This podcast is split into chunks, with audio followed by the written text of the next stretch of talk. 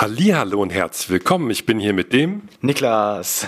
Und ich bin der Lars von der Siegerakademie. Ja, wir haben uns heute mal wieder zusammengefunden und wollen über ein Thema reden, was mir sehr am Herzen liegt. Ja, und zwar das ist der sechste Podcast äh, mit dem Titel Erfolgreich ohne harte Arbeit. Fragezeichen. Ja, ähm, ja, der Niklas möchte was dazu sagen. Das interessiert jetzt wahrscheinlich die meisten, weil keiner will so wirklich so mega hart arbeiten, um halt Geld zu verdienen.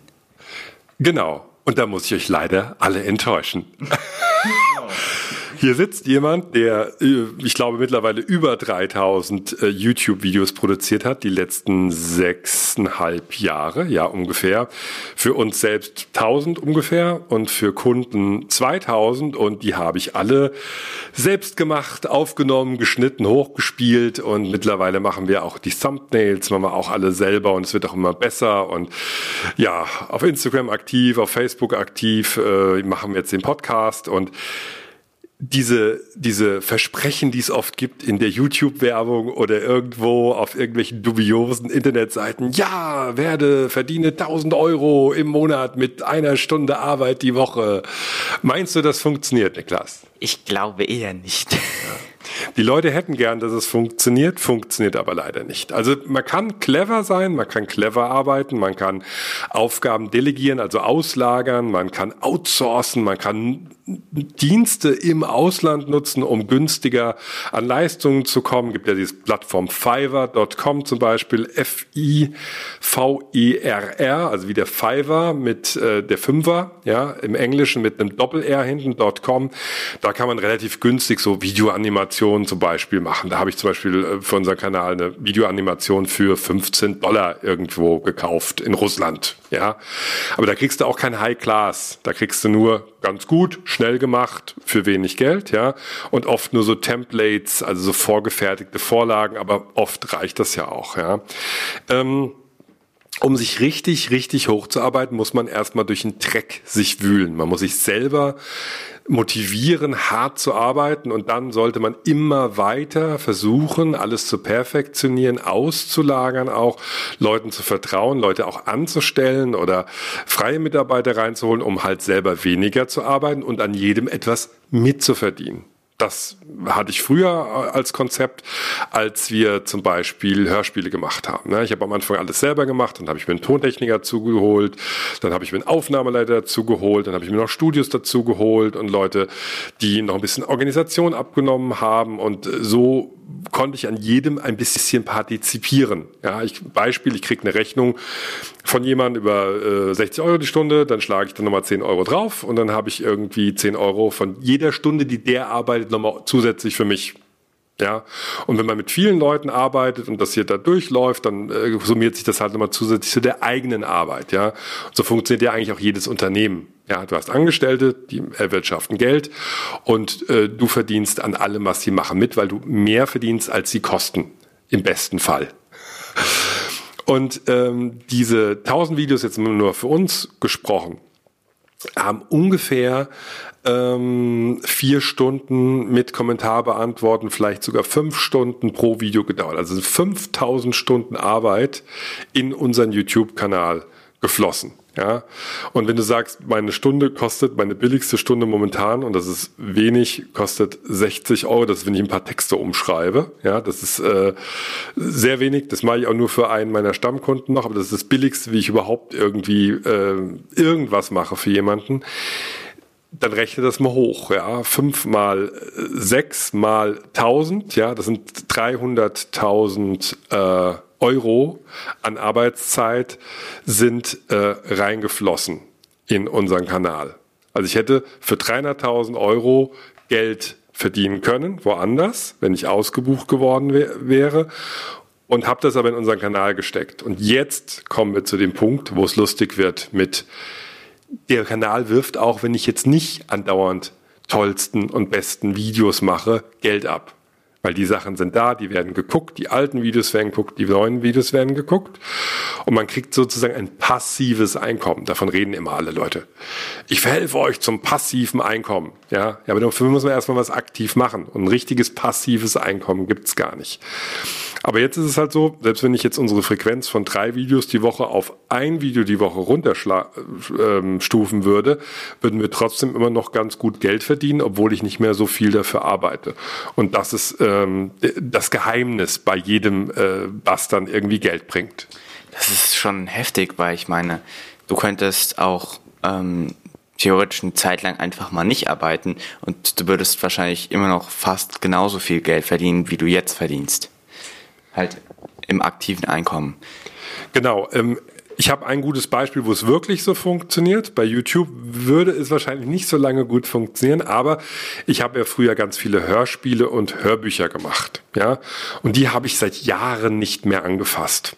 Und die werden aber immer noch verkauft im Stream, im Download bei Audible zum Beispiel. Wenn euch das interessiert, dann sucht mal nach Lovecraft, also wie die Liebe mit Craft mit C oder nach ähm, ähm, Jack Slaughter zum Beispiel, Jack der, Slach, äh, Jack der Schlachter sozusagen im Englischen. Und das sind alles noch Sachen, die mir passiv immer noch Geld einbringen. Da mache ich gar nichts für und da gibt es immer noch Geld. Ja, und das ist natürlich schön, wenn man dann nochmal ein paar tausend Euro alle Quartal mal aufs Konto bekommt, ohne was dafür zu machen. Aber dafür habe ich irgendwann mal ganz viel und ganz hart gearbeitet. Wie empfindest du das denn äh, mittlerweile oder früher habe ich früher war ich jedes Wochenende mit euch irgendwo weg und war ich immer pünktlich zum Abendessen oben. Kannst du dich da noch dran erinnern? Nicht wirklich.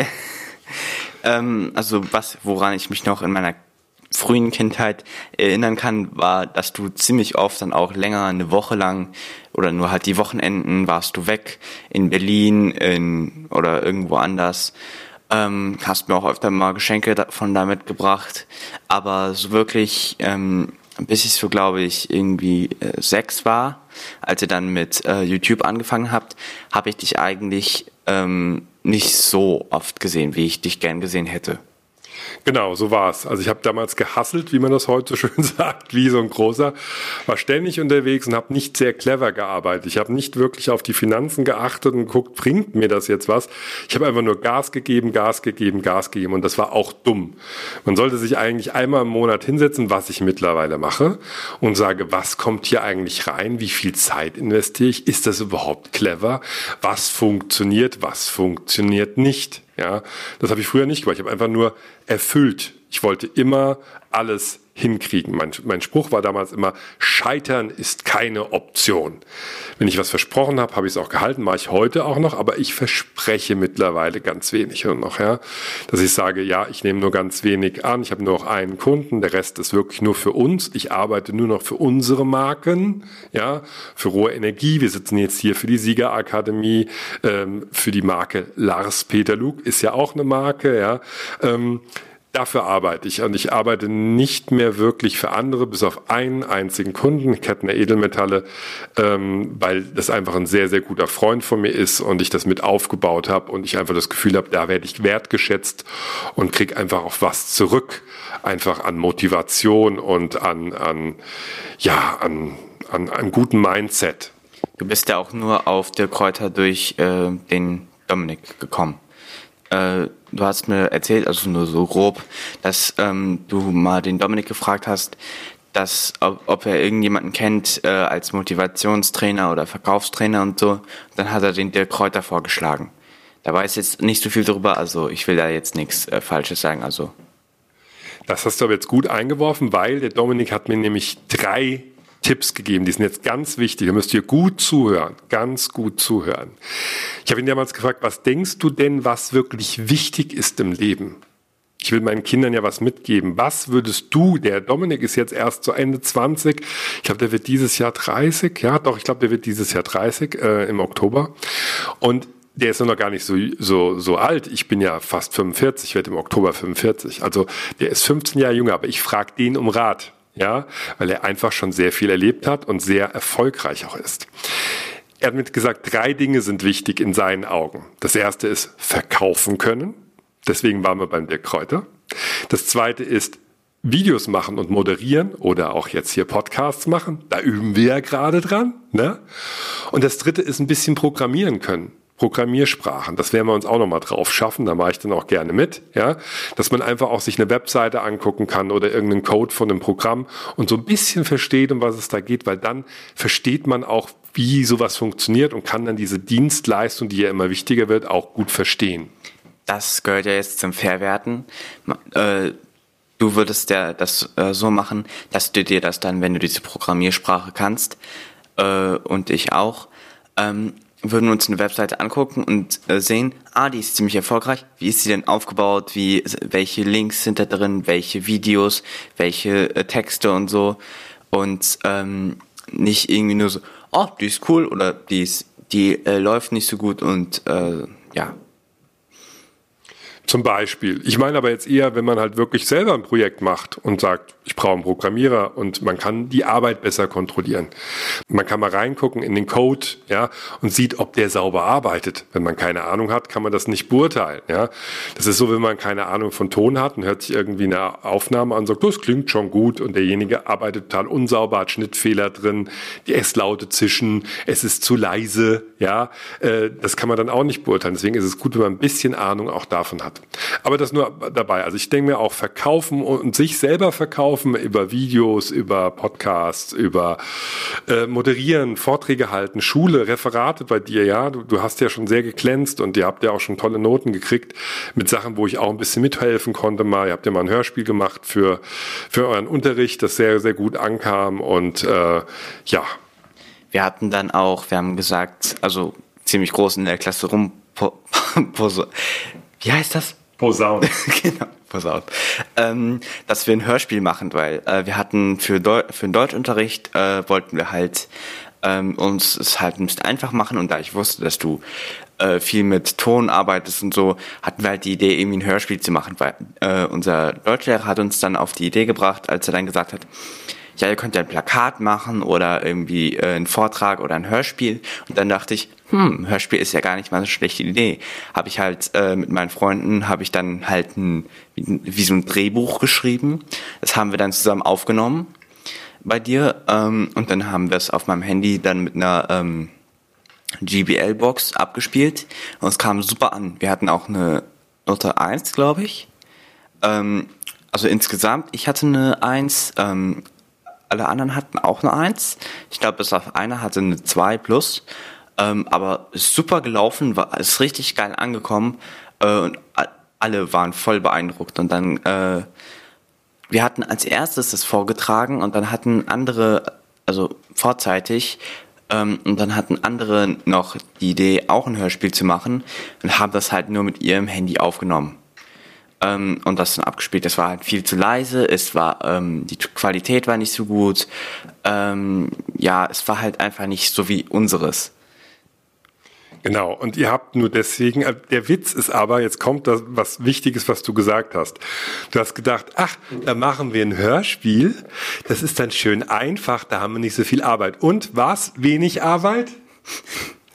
Nein, wir haben irgendwie, ich glaube, vier, fünf, sechs Schulstunden an diesem Drehbuch gearbeitet, haben die Texte äh, markiert mit Farben an einem Computer, ähm, damit wir wissen, damit man besser unterteilen kann, wer was sagt.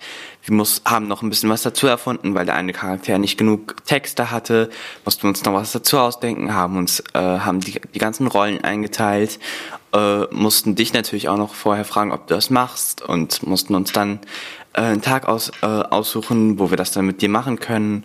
Also war nicht so einfach.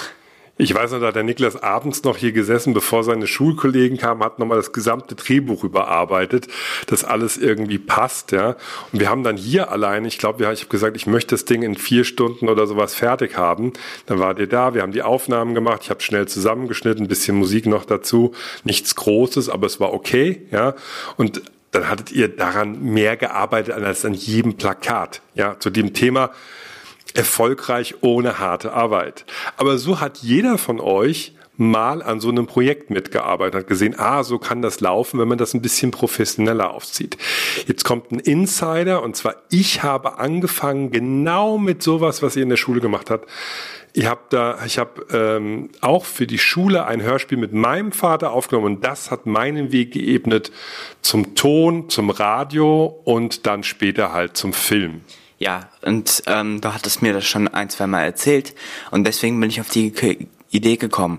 Ähm, oder vielleicht hast du es mir auch erst später erzählt, aber auch durch dein durch diese Erfahrung und dein ganzes ähm, deine Karriere im Ton und so hat mich halt auf diese Idee gebracht und auch ähm, dann gedacht, hm, er kann, der Papa kann das und äh, das kriegen wir schon irgendwie hin mit der Planung und allem und äh, ja. Du hast im Prinzip da auch dein erstes Projekt gemanagt. Ne? Du hast im Team gearbeitet, ihr habt zusammen was geschrieben, ihr habt darüber diskutiert, ihr habt die Rollen aufgeteilt, du hast die Aufnahmeleitung gemacht, du hast alle herbestellt, die kamen auch an alle einem, an, an einem Tag her, wurden dann auch abgeholt, ja. Ihr habt dann das äh, vorbereitet und habt es dann irgendwann vorgespielt. Also ihr hattet eure Veröffentlichung sozusagen, ja. Und ihr wart auch nochmal dann auf einem Projekttag, wurdet ihr vorgespielt. In der Dauerschleife, ne? Ja, genau, dann gab's auf, äh, beim Tag auf der Tür halt für die ähm, Grundschule, äh, gab's dann noch eine, ähm, eine kleine Ecke, also das Projekt hieß Krabat. Krabat. Ähm, wir hatten das Buch in Deutsch gelesen und so. Ähm, und dann wurden halt ein paar Plakate, also sehr gute Plakate aufgehängt und äh, halt unser Hörspiel in Dauerschleife abgespielt. Das hat uns ziemlich stolz gemacht und es war wie bei unserer Bühnenaufführung im Urlaub. Ähm, hat mir so ein richtig geiles Gefühl, so Sieger zu sein und es richtig geil gemacht zu haben. Bin ich auch total stolz auf euch. Ähm, ja, also nochmal, um das abzuschließen, ohne harte Arbeit erreicht man nicht viel, ja. Man kann sie natürlich clever gestalten, ja, aber alles von Anfang an auszulagern und nur zu delegieren funktioniert in meinen Augen nicht so gut, ja. Ich finde, man sollte alles mal bisschen probiert haben und auch merken, wo sind die Grenzen, ja. Und ich habe noch einen ethischen Grundsatz oder einen Arbeitsgrundsatz. Ich engagiere nur Leute, für Aufgaben, die deutlich besser sind als ich. Ich hole mir jemanden, der deutlich besser in der Grafik ist für die Grafik. Ich suche mir jemanden für die Musik, der besser ist in der Musik. Ich hole mir Sprecher, die viel, viel, viel, viel besser sind als ich, ja, die richtige Schauspieler sind, die bekannte Synchronstimmen sind. Und ähm, so zieht sich das durch die ganze Zeit. Also immer bessere Leute suchen als man selber und die dann beauftragen, dann wird das Projekt halt auch besser. Das hatte der, der Kräuter gesagt. Wenn du äh, dich mit Leuten triffst oder so, dann such dir einen Freundeskreis, der besser ist, wo alle besser sind als du und von denen du dir was abgucken kannst, die erfolgreicher sind, die einfach cooler drauf sind. Und dann guckst du dir von denen an oder fragst die, wie macht ihr das denn oder äh, wie, wie äh, delegiert ihr Aufgaben oder sowas und dadurch wirst du halt immer besser und dann suchst du halt, äh, wenn du besser bist als die alle zusammen, suchst du dir halt wieder ein paar neue Le Leute, die noch besser sind. In anderen Sachen zum Beispiel. Es gibt einen tollen Spruch, und das ist jetzt der Schluss von diesem Podcast. Wenn du der klügste Mann im Raum bist, bist du im falschen Raum. Ja? Denkt mal drüber nach. Wenn ihr bis hierhin gehört habt, dann freut uns das total und gebt uns bitte eine 5-Sterne-Bewertung auf iTunes. Schreibt einen netten Kommentar, da würden wir uns total darüber freuen.